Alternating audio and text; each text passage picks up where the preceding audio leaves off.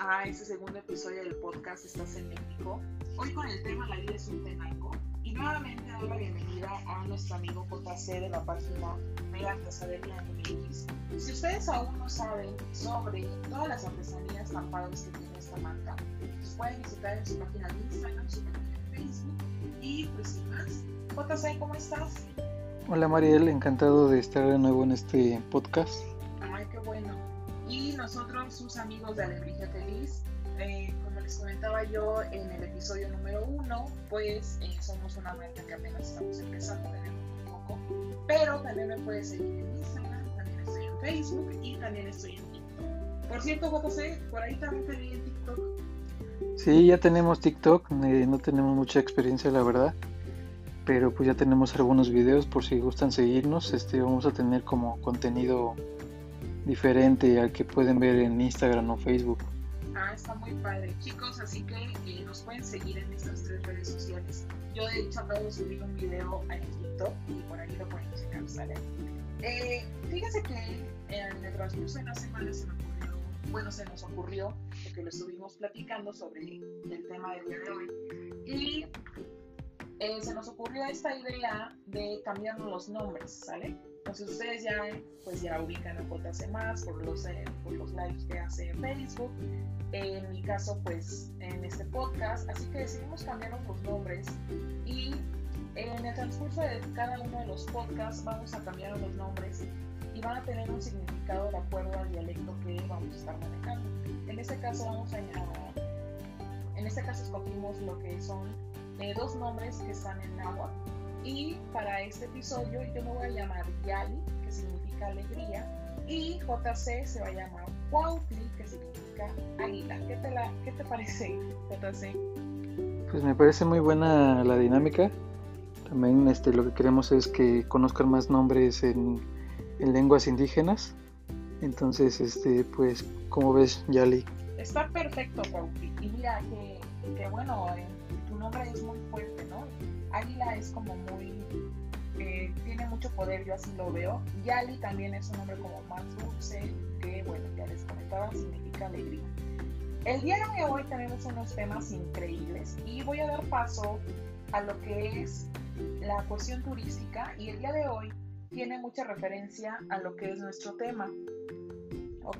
Que yo voy a hablar sobre el Estado de México en relación, ya lo van a ver hasta, bueno, ya lo van a escuchar hasta el final, sobre eh, que vamos a hablar de los tenangos. También vamos a tener eh, las efemérides del mes de julio, que tenemos por ahí unas muy buenas.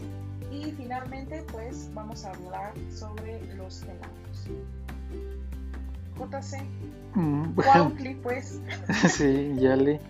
Este, pues mira, te voy a hablar un poco de las efemérides. Vale. Ya cuando estén escuchando este podcast ya pasaron algunas fechas, pero es bueno volverlo a recordar.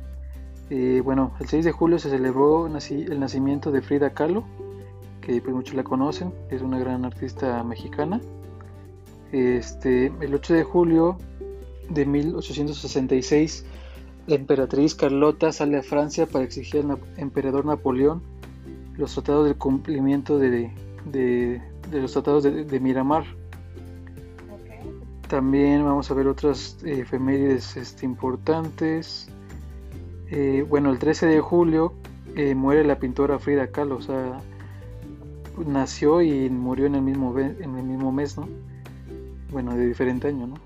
Bueno, sí. Que bueno, Frida Kahlo es mundialmente conocida. Y pues hay muchas este, efemérides como pues más de temas de las guerras que hubo en México. Eh, déjame ver qué otras efemérides encontramos algo importante. Ok, mira, este es muy importante. El 16 de julio, el Escuadrón 201, bajo las órdenes del coronel Antonio Cárdenas, entra a la Segunda Guerra Mundial. Entonces es un, es un tema en el que México pues se involucró en este conflicto internacional, ¿no? También pasamos al 17 de julio de 1928, donde Álvaro Obregón es asesinado en el restaurante La Bombilla en la Ciudad de México. Eh, me parece, no sé, creo que ese lugar, no sé si todavía exista, pero me suena mucho, ¿no? ¿Qué cre- No tengo muy bien el dato, pero parece que sí. Alguien en algún momento eh, platicando con él me comentada sobre, sobre eso. Pero lo vamos a checar. ¿Hablaste con Álvaro Obregón? No. lo checamos, pues. Ah, ok. Y bueno, el 18 de julio de 1955 se publica una novela que para mí es la mejor novela mexicana y tal vez del, pues de muchas partes del, a nivel mundial, que es Pedro Páramo de Juan Rulfo. Ah, okay. ¿A ti no te gustó? ¿No lo has leído? No, sí lo he leído. Mi papi es muy, este, le gusta mucho. Ok. Bueno, y el 20 de julio de 1521 Hernán, Hernán Cortés entra a Tenochtitlan. O sea, fue el día en que entró y pues obviamente las fuerzas españolas empezaron a destruir la ciudad. También eh, un 20 de julio, pero de 1822, es coronado Agustín de Iturbide, que es eh, coronado emperador de México, bajo el título de Agustín I. También el 20 de julio, o sea, pasaron muchas cosas el 20 de julio. De 1923 muere Francisco Villa en una emboscada en Hidalgo del Parral, en Chihuahua. Y ya en los últimos días del mes, este, la fecha, una fecha importante que es el 30 de julio de 1811, que es fusilado el cura Hidalgo, que obviamente es el padre de la patria, considerado el padre de la patria aquí en México, ¿no? Muy bien, muy bien, Cuautli. Es lo que precisamente queremos, chicos, que en cada uno de esos episodios, pues ustedes eh, pues conozcan más. También nosotros aprendemos demasiado sobre las efemérides de cada, de cada mes, ¿no? Eh, pues bueno, Juanpi, te voy a platicar de algo bien padre y es sobre el Estado de México. ¿Has ido al Estado de México, Juanpi? Eh, sí, claro. sí, claro, suena así. Pero ¿has ido a las zonas turísticas del Estado de México? Mm, creo que no conozco mucho ese estado en especial en las cuestiones turísticas.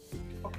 Pero platícanos un poco más, Yali. Ah, te comento, Pauti. Mira, para estar en el Estado de México puedes tener una conectividad por tres puntos. Puede ser en carro, si es que estás en algún estado de la República. Puede ser por terminal de autobuses que eh, llegan precisamente a Toluca. O puede ser por el Aeropuerto Internacional de Toluca. ¿Se acuerdan que en el episodio 1, eh, chicos, yo les daba como que algunos lugares que, que me parecían muy padres? Y bueno, en esta ocasión pues también les voy a dar algunas visitas turísticas que son obligadas si es que alguno de ustedes se va al Estado de México. Y les comento que el Estado de México es un lugar ideal para el descanso, o sea, es sí o sí. ¿Quién no se ha comido, por ejemplo, alguna quesadilla en Toluca? ¿Tú, Pauli, te has comido alguna quesadillita por Toluca? Mm, Toluca no he ido, pero... ¿Tampoco, Pauli? ¿Cómo? Pues no, no me has invitado, pues. Ah, bueno, sabe, pues. Entonces, el Estado de México es como que eh, una parte donde es ideal para el descanso. Les comento sobre algunas zonas turísticas muy padres y el primero se llama El Borbollón y es uno de los sitios donde tiene, ese es un parque, ¿sale? Entonces tiene agua termal y es azufrosa y eh, pues sabemos que, que la cuestión de los azufres se considera además que es benéfica para la salud. Les vamos a subir por ahí algunas imágenes en la página de Artesanería X sobre cómo se ven. En los stories, ¿no? Vale, en los stories, en la Les vamos a subir por ahí algunas imágenes sobre cómo se ven esas zonas turísticas. Pues imagínense, esto de Están en la Ciudad de México, nos queda de volada esto. Y como comento, pues tiene agua termal y además es azufrosa.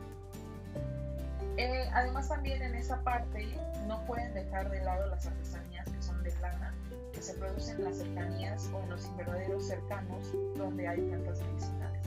Entonces en el borbollón pues pueden comer, pueden este, estar en el agua, también se pueden hospedar, entonces está increíble. Yo por ejemplo tengo algunas imágenes que estoy viendo y se ve la verdad es que muy muy bueno. Y pues bueno, puedes empezar a, puedes tener un rato agradable en lo que es el campo, entonces te ofrecen muchas cosas que también tienen pues fines curativos y terapéuticos. ¿Qué te parece, Pau? Pues mira, ahora que lo mencionas, en el Estado de México, eh, pues tiene como una fama ahí de, pues de un lugar medio eh, inseguro, ¿no? Y, pero hay mucha gente que no valora la parte turística y cultural que hay y que el Estado de México es muy, muy vasto que es uno de los estados más grandes de la República. Y pues me gustaría escuchar más, ya sobre los lugares turísticos. Sí, y es que te digo, o sea, Toluca, el Estado de México padre para ir a descansar, despejar, está muy, muy padre. Yo creo que pasando la cuarentena hay que visitar esa parte. Y te voy a comentar también sobre el parque turístico Corral de Piedra, así se llama. ¿Has escuchado hablar sobre este parque? No, la verdad no. Y mira, te comento que en este parque se puede hacer bicicleta de montaña, pescar truchas, y está muy cercano con mariposas monarcas. Entonces también está increíble. Por ahí en las historias también nos vamos a, a subir algunas de las imágenes. Y ese, eh, bueno, este parque ecoturístico es un sitio que se halla en los linderos del Parque Nacional del Nevado de Toluca. Entonces imagínate, está casi, casi pegadito estoy aquí viendo un lago que está preciosísimo y pues sin duda hay que conocerlo. Claro que sí, Yali. Y bueno, platícanos un poco más. Ah, pues mira, también te comento que en, dentro del lugar pues se pueden rentar lanchas, como te comentaba, para ir a pescar. Ay, no se me antoja una trucha. sí. Este, y bueno, también este, puedes pedir que en el mismo restaurante pues te la preparen eh, también te puedes dar la oportunidad de respirar el aire fresco de ese sitio.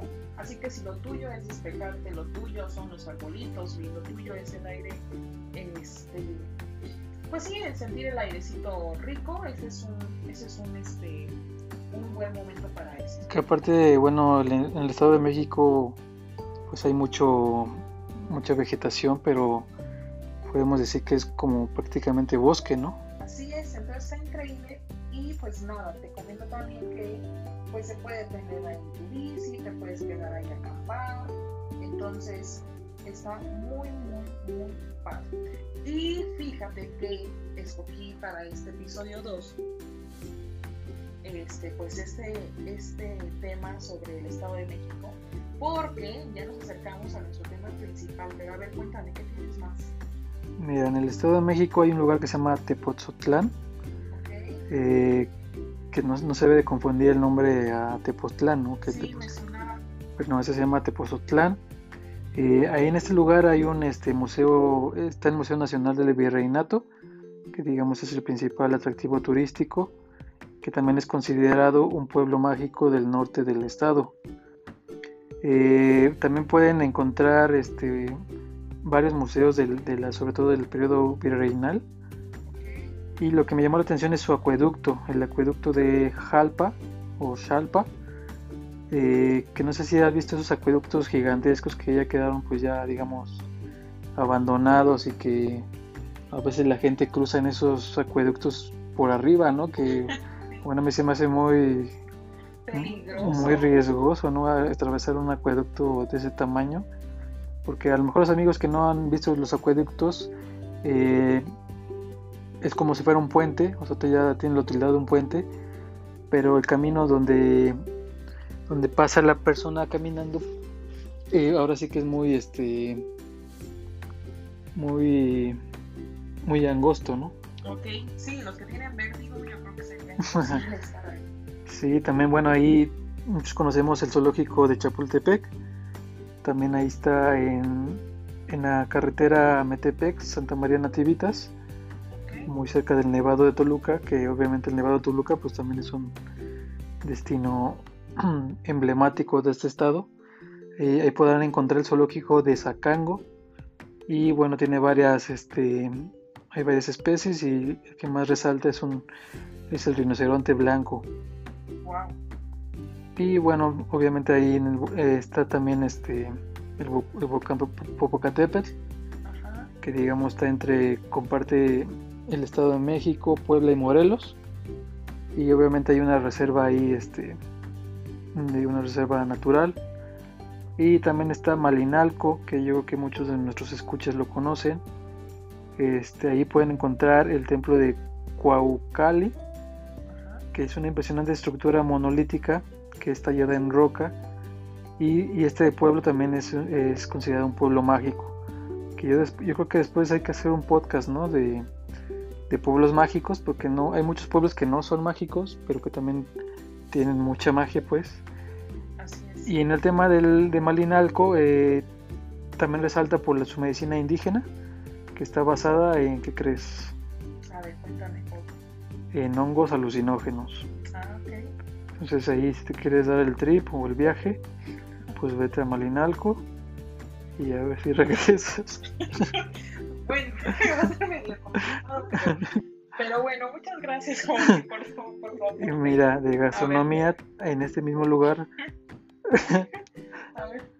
también puedes probar un guiso de iguana. Ah, caray. Que yo la verdad no sabía que había iguanas ahí, ¿no? O igual ya como que la gente come todo, ¿no? las agarra y se las come, ¿no? No, no, no. Y pues obviamente las truchas que ya habías dicho tú, este, que te gustaban mucho, ¿no? Sí. pues ahí hay unos truchones que... A ver, ya, síguele. Y pues también está Valle de Bravo, ¿no? Que Valle de Bravo, pues obviamente sabemos que hay una laguna, eh, pues hay mucha gente ahí con sus, pues son yates, ¿no? Sí, hay gente que, pues sí, son de dinero y sí, sí hay yates por allá. Si algún amigo ahí de dinero que nos quiera invitar. Sí, nosotros vamos a hacer ahí algún... Este, Hacemos un videíto. sí. Y bueno, ya algunos este, lugares turísticos ya un poco más, este, donde tienes que pagar, pues está el Bioparque Estrella también, que obviamente es un, tiene como atractivos eh, el safari,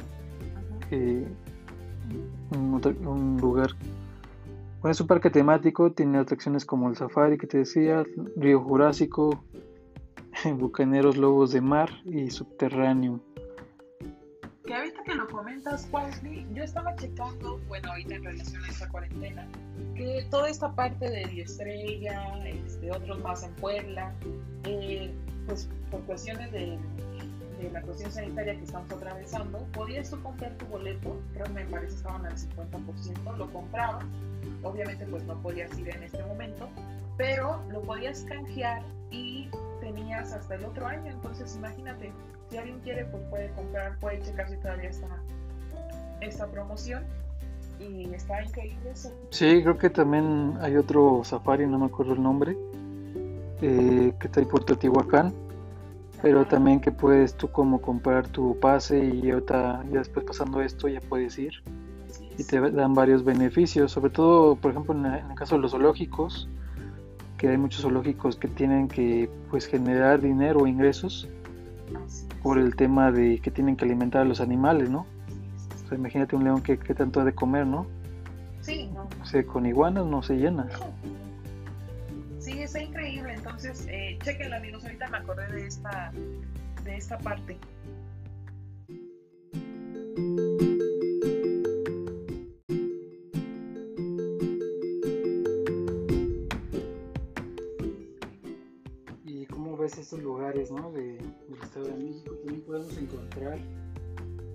De satélite. Ah, ok. Y la verdad a mí nunca me han gustado estas torres, no le encuentro el chiste, pero sabemos que es un lugar emblemático. Estuvo a cargo de la construcción de la, por el arquitecto mexicano Luis Barragán, que ganó un premio Pritzker. Uh -huh. eh, no sé si conoces ese, ese premio. No, pero la es el no. Nobel de la Arquitectura. Entonces, pues así muy feitas y todas las torres, pero. Pues, Pero ni tan feo. ni tan chafas, ¿no? No, se ven bonitas, ¿no? Se ven bonitas. Sí, y bueno, los lugares turísticos ya como más comunes, pues está Teotihuacán, que, que, no, que no a Teotihuacán, ¿no? El sur de la luna, un lugar muy, emblemático. Y también está Villa del Carbón, que es pueblo mágico, eh, debe su nombre porque era un centro productor de carbón vegetal. Eh, como, como había mencionado, hay muchos bosques ahí muy densos que cubren el territorio. Y bueno, ahí hubo mucha eh, carbonífera de la zona. Por eso precisamente se, se llama Villa del Carbón. Eh, también hay mucha, mucha pesca de truchas en los lagos. O sea, en el Estado de México hay De todo. unos truchones este, bárbaros de abundancia, ¿no? Sí, sí, sí. Y obviamente hay muchos artesanos en este pueblo mágico trabajan sobre todo el cuero en zapatos, botas, sandalias, carteras, chamarras, bolsos, etc. etc. Vale, qué padre está. Y bueno, lo que queremos ahorita es, con esto es darles como una embarradita de todo lo que es el Estado de México. obviamente este, también los queremos como incentivar a que ustedes investiguen por su cuenta. Y que vayan, sobre que todo. vayan. Está increíble. Conocida, pero hay mucha gente que no la conoce, eh, que ahí pues sí lo, lo- hay muchas, muchos restaurantes muy, muy bellos, desde cascadas pequeñas, eh, pues ir a pasear de caballo, eh, andar en cuatrimoto, ciclismo de montaña, eh, todo lo que tiene que ver con ese tipo de deportes también. Y pues es muy, muy padre. Y también hay un lugar que creo que alguna vez te invité, Crecienda de Panoaya. Ah, que tiene un laberinto enorme, ¿no? Tiene un laberinto enorme, Sí. Está como a dos kilómetros de, de Ameca Meca. Ajá. Eh, yo creo que sí, sí, sí. mucha gente no lo conoce. Hay un laberinto enorme y natural. Entonces también hay otras actividades como tiene un lago, pues pasear en bote, eh, tirolesa y aviario y otros este, lugares de entretenimiento. Y también tenemos el Santuario del Señor de Chalma, que pues para la gente católica y creyente pues es un lugar también muy emblemático, donde va mucha gente a pues como solicitar que digamos Pues, eh, pues pide la gente favores y va en agradecimiento, ¿no? Es cuestión de, de creencias. así es y bueno Está increíble. Fíjate que yo el laberinto este que me comentas, Cuautli, lo relaciono mucho con la película de Harry Potter, que tiene un laberinto donde Cedric muere. Me, Ah, me hace mucha relación. Me parece mucho. Sí, pues está muy padre. Yo creo que vamos a seguir este, otro podcast con los lugares turísticos del Estado de México, Sí. que hay muchos y hay muchos que no son muy conocidos, pero son muy, muy bellos. Este estado sobre todo es principalmente bosque y obviamente en los bosques pues hay brujas. No, hombre, es que no, nos, nos faltarían podcasts para describir todo lo que hay en México. Ya ves que se escuchan que las brujas, ¿no? Que son estas bolas de fuego que hay en los bosques, no sé si eso. Mira, no creo tanto en ello, pero chicos, ahorita que lo comenta este Cuautli, por ahí vamos a tener después ahí podcast padres, así que ahí escúchenlos. Yo tengo algo muy bueno que contarles ya, ya pronto, ya pronto. Ya me estoy preparando. Pues esperemos que llegue pronto. Va que va. Pero pues vamos a- al tema de- principal de este podcast que se llama Sale. La vida es un tenango. Me late. Eh, pues mira, que te cuento Yali eh, de dónde viene la palabra tenango. Ok. Tenango es de origen náhuatl y significa en el lugar de los muros. Eh, viene de la palabra tenamit, que significa muro pared. Y, y bueno, eh, como sabemos los tenangos es un bordado eh, textil eh, tradicional del estado de Hidalgo, Sí. pero no es exclusivo de ese estado solamente, pero digamos que ahí como que tiene la fama, ¿no? Y sobre todo de un lugar llamado Tenango de Doria. Que es un municipio, ¿no, Cuautli? Es un municipio y bueno, te explicamos un poco más de ello, pero eh, van a decir de dónde viene la palabra Tenango de Doria, ¿no? Ya les explicamos el nombre, el significado de la palabra Tenango, pero de dónde viene la parte de Doria. Bueno, viene del primer gobernador del estado de Hidalgo, que fue Juan Crisóstomo Doria González. Eh, este señor fue un abogado y militar mexicano y peleó en la segunda intervención francesa que hubo aquí en México. Yo creo que como en honor pues le pusieron este poblado Tenango de Doria, ¿no? Ok.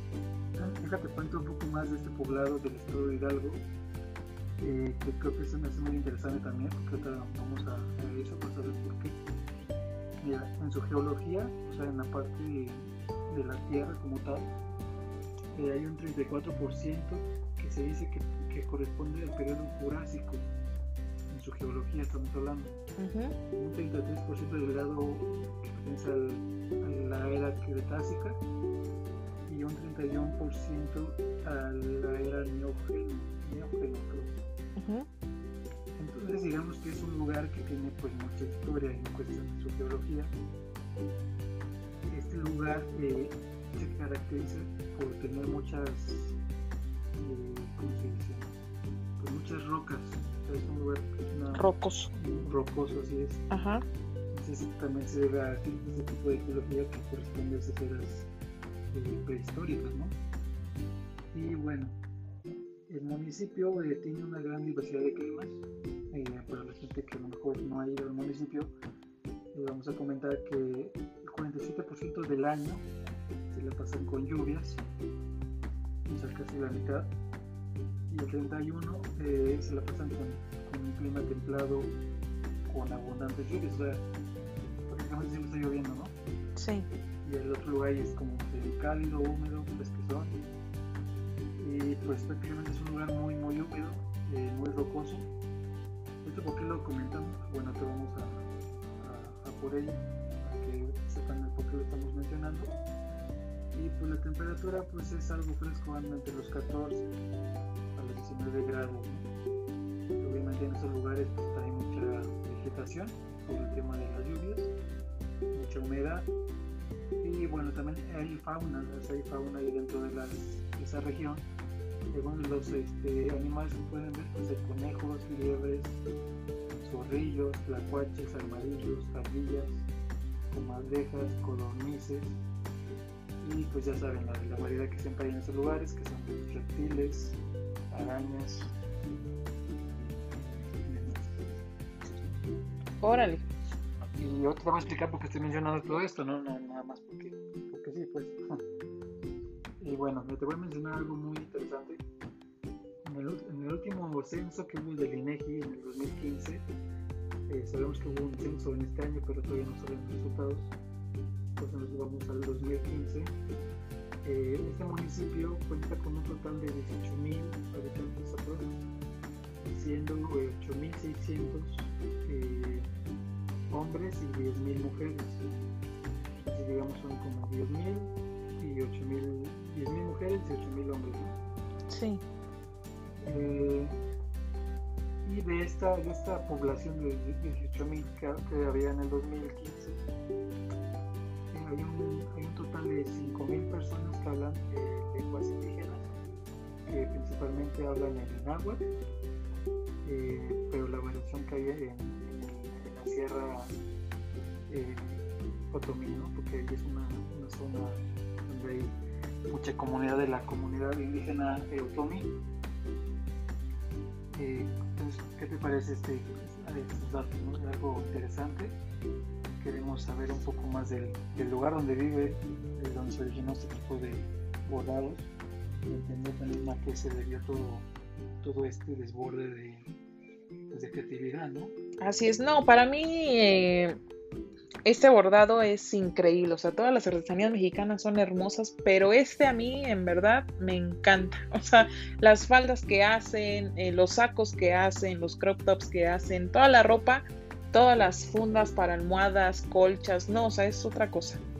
Pues yo creo que el tenango es un bordado textil, eh, más bien es el bordado textil más mediático en el, en el país y más reconocido a nivel mundial no quiere decir que sea el mejor, obviamente hay muchos textiles que son muy, muy buenos, pero si, consideramos que el tenango sobre todo es un, este, textil que sí tiene como mayor este pues mayor reconocimiento mediático, o sea que hay mucha gente que ve eso y dice es un tenango a diferencia de otros textiles que hay, hay muchos textiles muy buenos pero tenango yo creo que sí se las lleva a la calle un poco en la cuestión mediática o sea, me refiero a la popularidad que tiene, ¿no?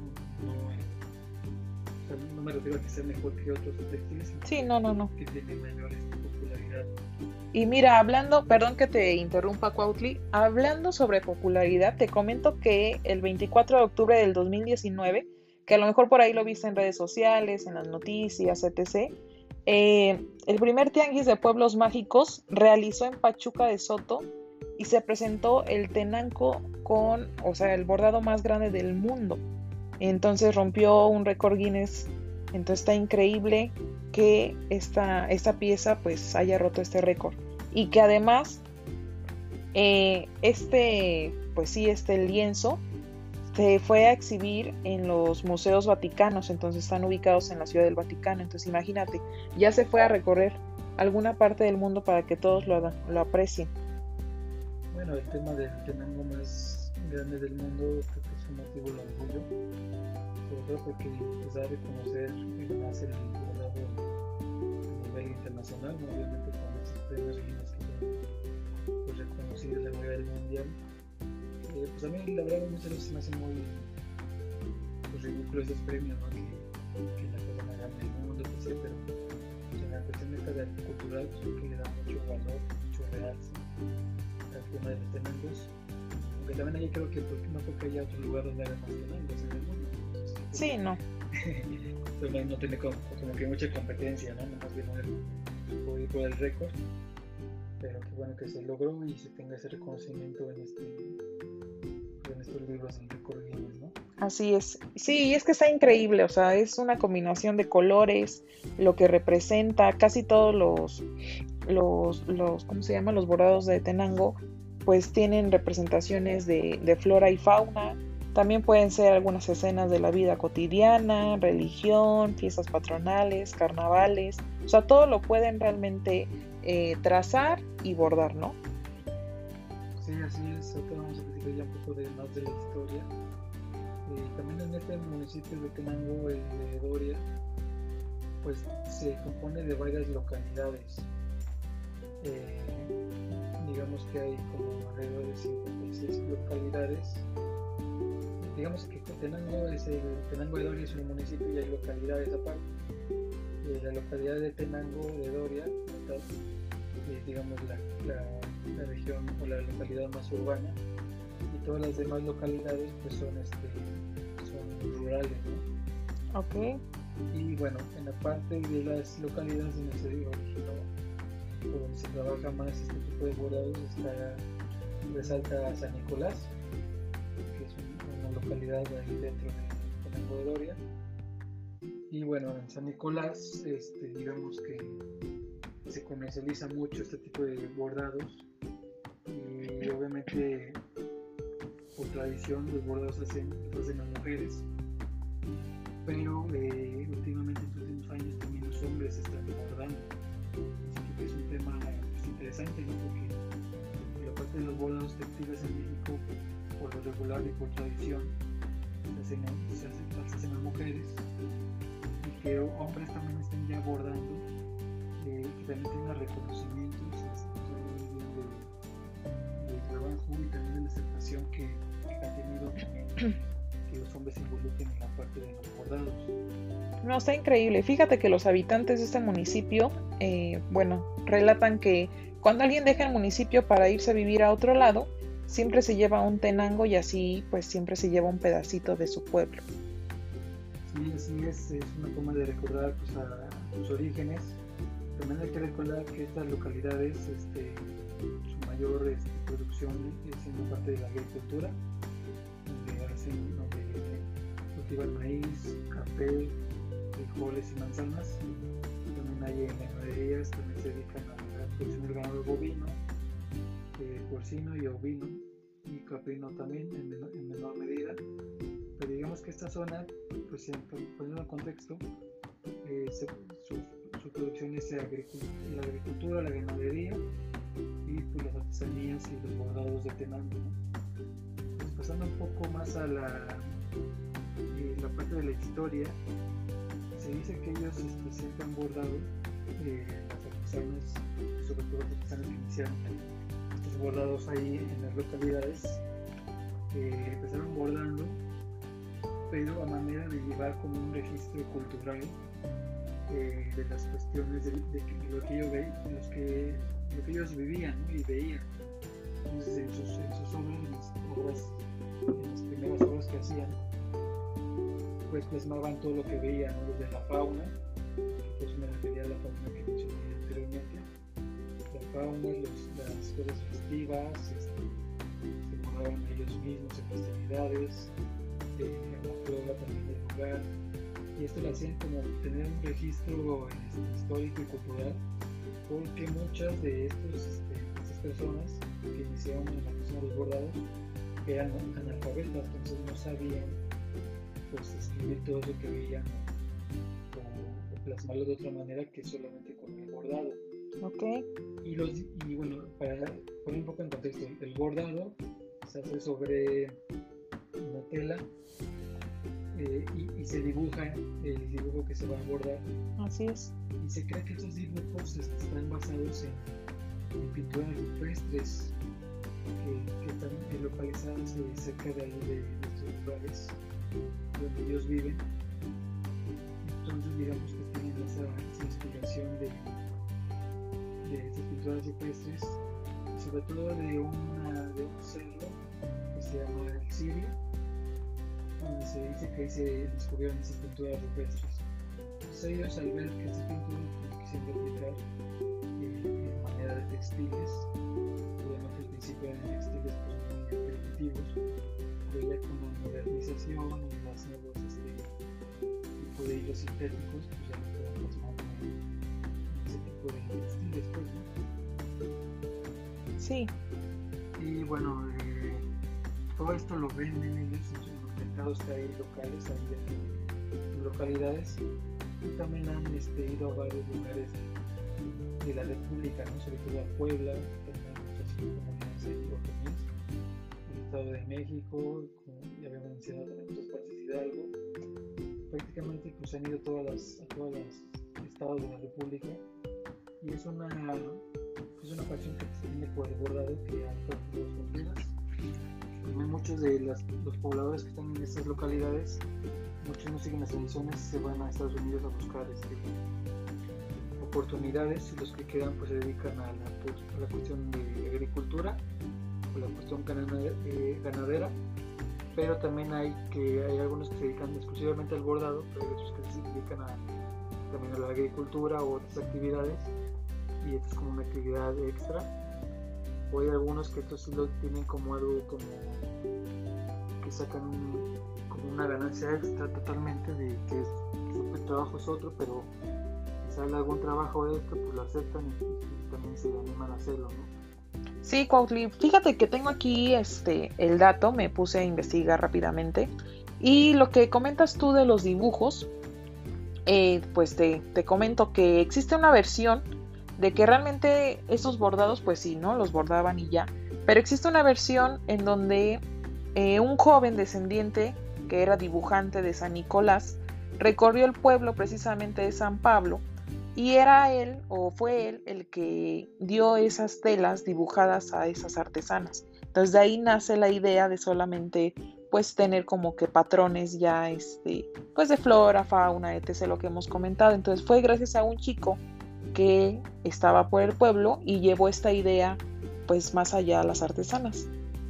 Pues sí, tiene muchas este, como ideas ¿no? que, pudieron haber pasado. Sí, sí, sí. También hay, una, hay unos tenangos en el Museo de Antropología de la Ciudad de México antiguos que al principio solo bordaban en dos colores, ya sea negro y rojo, que para ellos significaba el equilibrio entre el bien y el mal, algo así como el yin y el yang pero en versión mexicana. Y ya después pues ya se fue haciendo en, infinidad de colores. También se dice que en los años 60 hubo una gran sequía en esa región, entonces las artesanas tuvieron que tuvieron que buscar otras fuentes de ingresos, ya que pues, la actividad ganadera y la agricultura pues ya no iba más porque había una gran sequía entonces lo único que sabían hacer ellas pues era el bordado. Así es, entonces sí, ya se fueron a otros lugares a ofrecer sus trabajos y de ahí poco a poco fue ganando reconocimiento hasta lo que se ha llegado al día de hoy.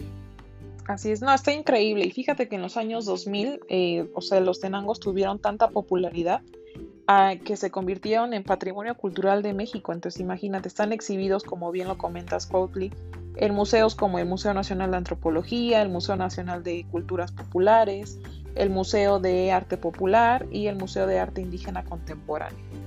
Muy bien, ya en los años 80 eh, el aquel gobernador que se llamaba Guillermo Rosell acordó con los artesanos este, que se le pusiera un nombre a este tipo de bordado entonces este, pues le pusieron Tenango eh, porque hacía referencia al municipio de donde venía, ¿no? Pues precisamente se llama Tenangos, pero realmente no es que buscaran un nombre eh, pues como tal, sino más bien era como para hacer referencia a nivel eh, comercial, que fueran reconocidos como marca también, ¿no? Como marca colectiva. No, está increíble. Y fíjate que el bordado se ha vuelto lo suficientemente popular como para ser encontrado en muchos lugares de venta, ya sea en México y también en el extranjero. Su, es muy peculiar su bordado en forma de... Es un bordado eh, de forma pepenada, así se le llama, es un bordado típico Tommy.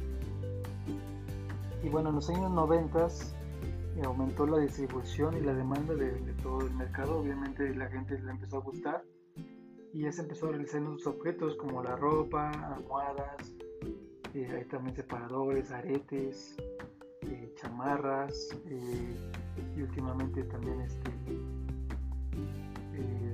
cubrebocas ya en esta, etapa de la pandemia. También hay cubrebocas así, así bordado. Así es, no, está increíble toda esta parte. Y bueno, todo lo que, comentabas, que el estilo de bordado pues es el, está basado en el tradicional otomí. Y bueno, originalmente se considera un tenango aquel que está elaborado en su totalidad por una sola persona pero en años recientes también se está considerando a, bordados de a, piezas que están bordadas por varias personas. O sea que hay, hay piezas que son bordadas por varias personas. Eso es muy interesante porque significa que no solamente una persona se dedica al bordado de una pieza grande, por ejemplo un camino de mesa, sino que pueden participar más personas en el, en el, en el proceso. Sí, y es que pues todos los dibujos son plasmados en, manta y eh, pues todos son piezas como tú lo comentas, ¿no? Son piezas únicas, donde pues proviene toda la imaginación de estos artesanos. Así es, y bueno, como esta es una actividad de pues artística, no se debe de, de ¿cómo se llama? No se debe de quitarle la concentración al artesano que lo está haciendo, ya que, como muchas veces hemos mencionado, una cuestión artística debe tener una concentración en lo que estás haciendo, porque esta concentración lo que conlleva también es que estás plasmando algo que está en la inspiración del momento, ¿no?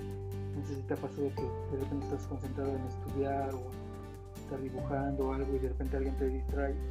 Se te va el hilo de todo. Se te va el hilo, entonces también esto es muy interesante que se valore porque no se debe interrumpir mientras se dibujan y se deciden los colores.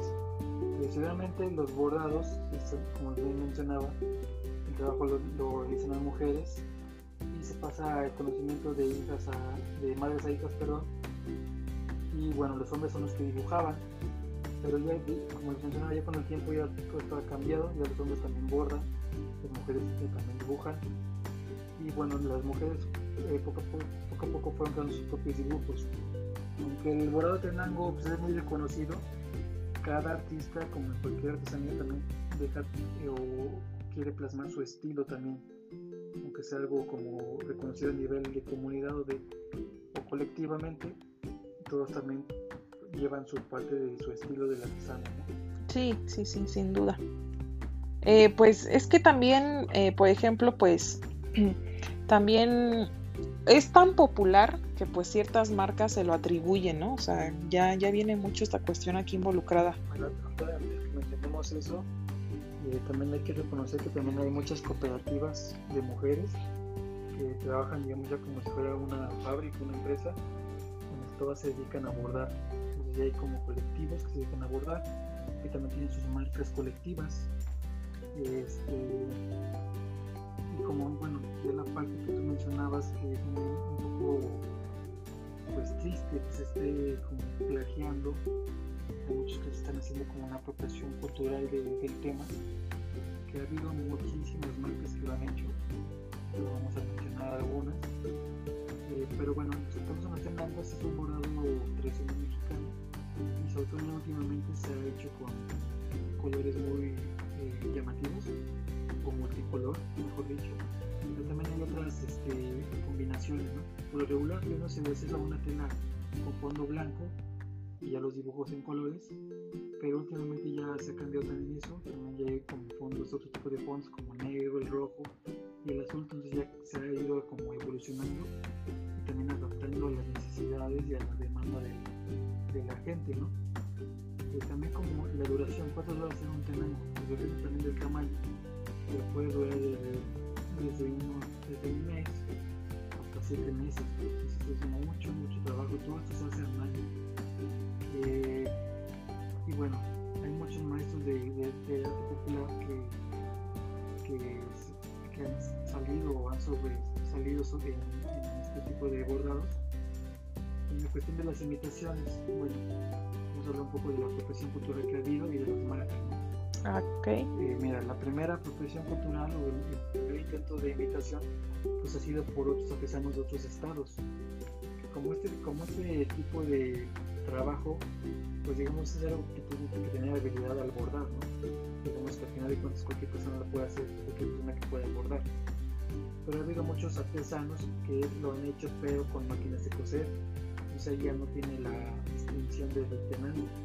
Pues el primer tipo de plagio que ha habido pues ha sido sobre otras comunidades indígenas, otros artesanos que se han plagiado este tipo de bordados característicos de la región y que pues este, también lo han imitado y que está mal que lo hagan otros artesanos también.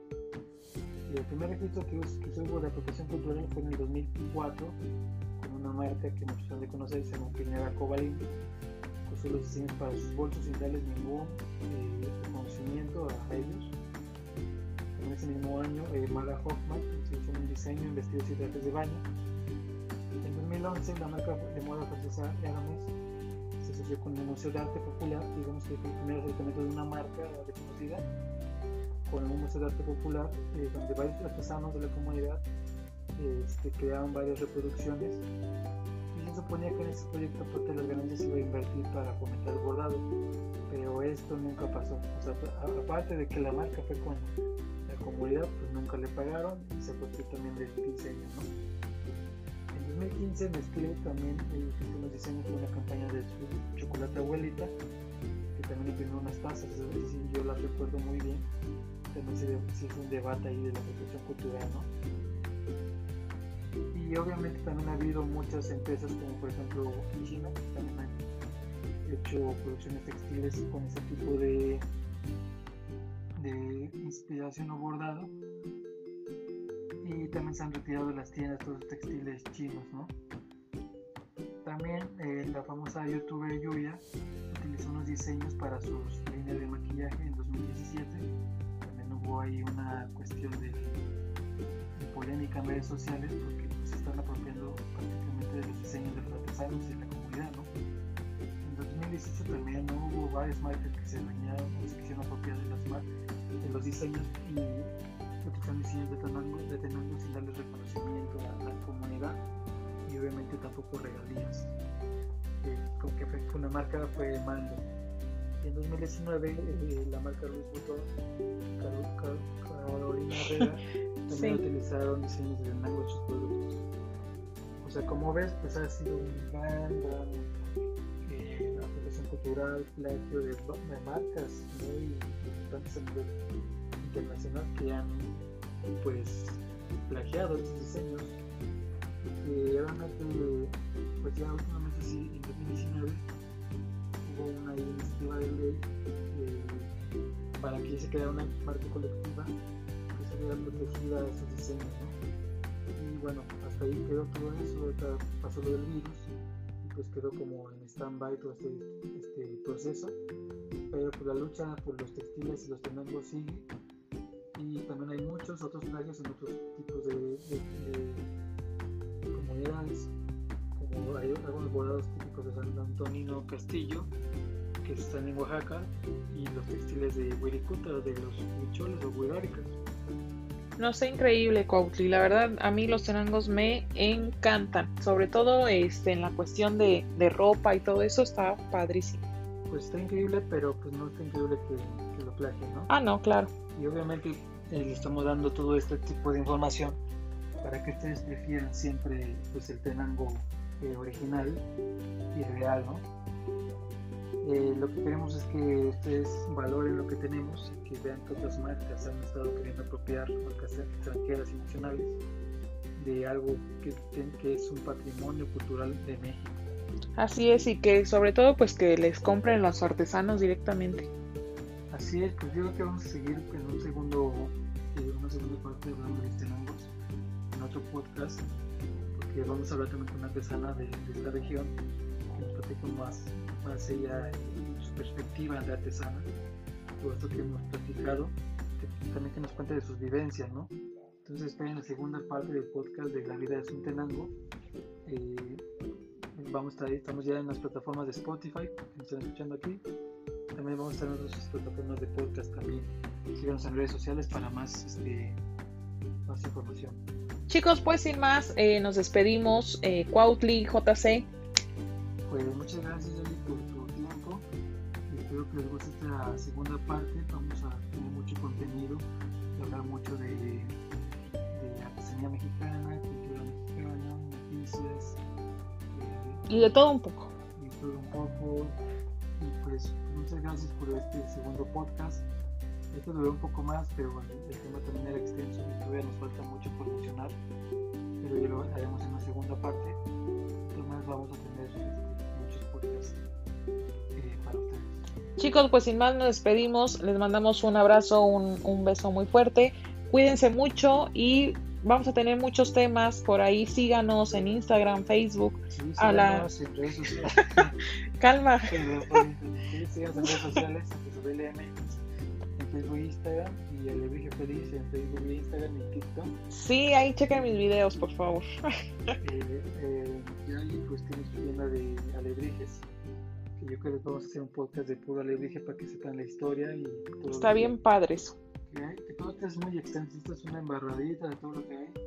Pero bueno, en la segunda parte del podcast vamos a hablar de muchas, muchísimas más cosas, como artesana que nos dio una entrevista, y también hablar de- del tema de los, de los hombres, ¿no? Va que va. Entonces ya quedamos, Cuautli. Eh, síganos, chicos. Los queremos mucho. Coméntenos por ahí qué piensa de los podcasts. Coméntenos. Y pues sin más, nos despedimos de ustedes. Gracias, hasta luego. Chao.